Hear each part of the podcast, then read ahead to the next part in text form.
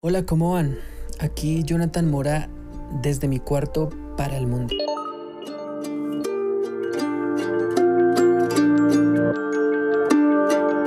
Deseo mucho caos para tu vida. Deseo que algunas circunstancias te sacudan. Deseo que algo te despierte. Y ya te explico por qué. Una vez Jesús les dijo a sus discípulos, vengan, pasemos al otro lado. Y después de eso se suben al barco y se viene la tempestad de la vida. Las olas y el viento golpean tan fuerte que imagino que todos pensaban que les había llegado el final. Pueden leer la historia completa en Marcos 4:35.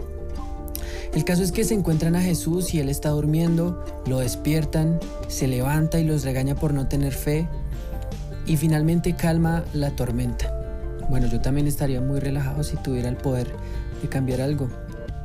Un momento. Creo que lo tengo. Pero eso es tema de otro episodio. ¿Sabes? Cada cosa grandiosa de la vida requiere de unas condiciones muy específicas para emerger, ya sea un árbol, una carrera, un producto, una empresa, etc. El problema es que estas condiciones nunca son fáciles.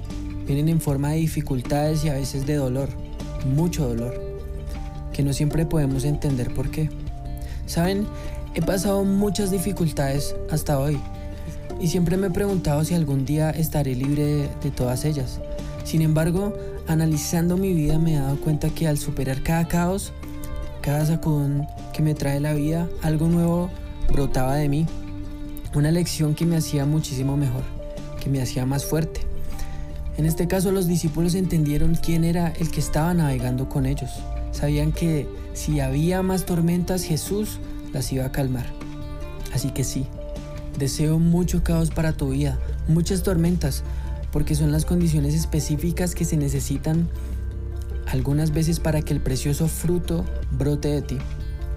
Ese que puede bendecir a este mundo, ese algo que solamente tú tienes.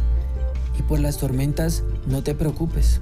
Tú tienes al lado al poderoso, al que puede calmar cada tormenta y que te sacará al otro lado sano y salvo, pero esta vez con algo nuevo aprendido para seguir alumbrando este mundo y para seguir bendiciendo a todas las personas a tu alrededor.